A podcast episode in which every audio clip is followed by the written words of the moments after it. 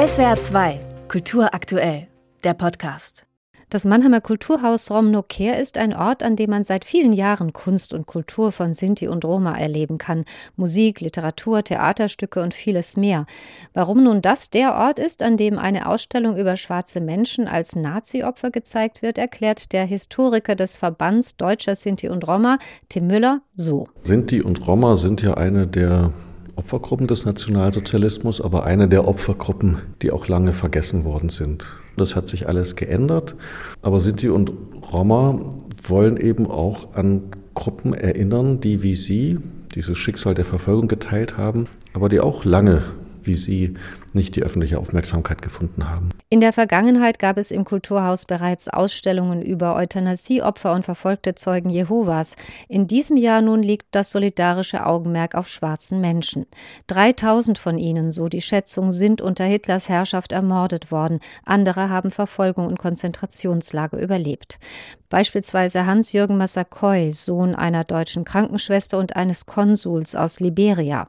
Hans-Jürgen Massakoy hat die Nazizeit im Versteck überlebt. Er ist einem größeren Publikum vielleicht bekannt geworden durch seine Autobiografie, in der ja dieser Reim auftaucht, das N-Wort und dann äh, Schornsteinfeger. Und seine Geschichte wurde auch fürs Fernsehen 2006 adaptiert. Ein anderes Beispiel ist Gerd Schramm, Sohn einer Deutschen und eines Afroamerikaners, dem, wie übrigens auch vielen Sinti und Roma, die Schulbildung verweigert wurde. Bei ihm war es so, er war auch in Buchenwald im Konzentrationslager man hat sein Leben gerettet, kommunistische Mithäftlinge. Er ist jemand, der auch für sein politisches Engagement später etwa mit dem Bundesverdienstkreuz geehrt wurde, weil er sich gegen Rassismus in Deutschland eingesetzt hat. Andere Opfer haben weniger Spuren hinterlassen, wie etwa Martha Ndumbe, Tochter einer Hamburgerin und eines Mannes aus der ehemaligen deutschen Kolonie Kamerun. Martha Ndumbe lebte in prekären finanziellen Verhältnissen am Rande der Gesellschaft. Sie wird verschleppt mit diesem Stigma, mit diesen furchtbaren Nazi-Wörtern als Asoziale ins Konzentrationslager, ins Frauenkonzentrationslager Ravensbrück und dort dann stirbt sie 1945. Insgesamt beleuchtet die Ausstellung elf Schicksale, darunter auch die Lebensgeschichten eines Belgiers und eines Franzosen, die in der Resistance gekämpft haben.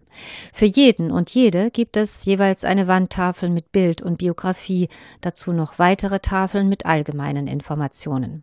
Die Forschung über schwarze Menschen als Opfer des Nationalsozialismus steht erst am Anfang. Viele Mitglieder der Minderheit haben erst spät angefangen, über ihre Erfahrungen zu reden. Was der Ausstellungsmacherin Pierrette Herzberger-Fofana mit ihren sehr unterschiedlichen Porträts gelingt, ist zu zeigen, dass schwarze Menschen nicht nur Opfer waren, sondern schon lange Teil der deutschen Gesellschaft sind.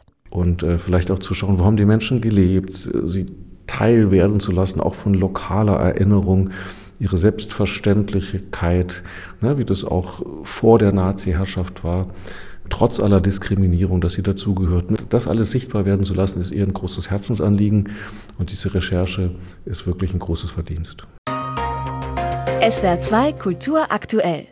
Überall, wo es Podcasts gibt.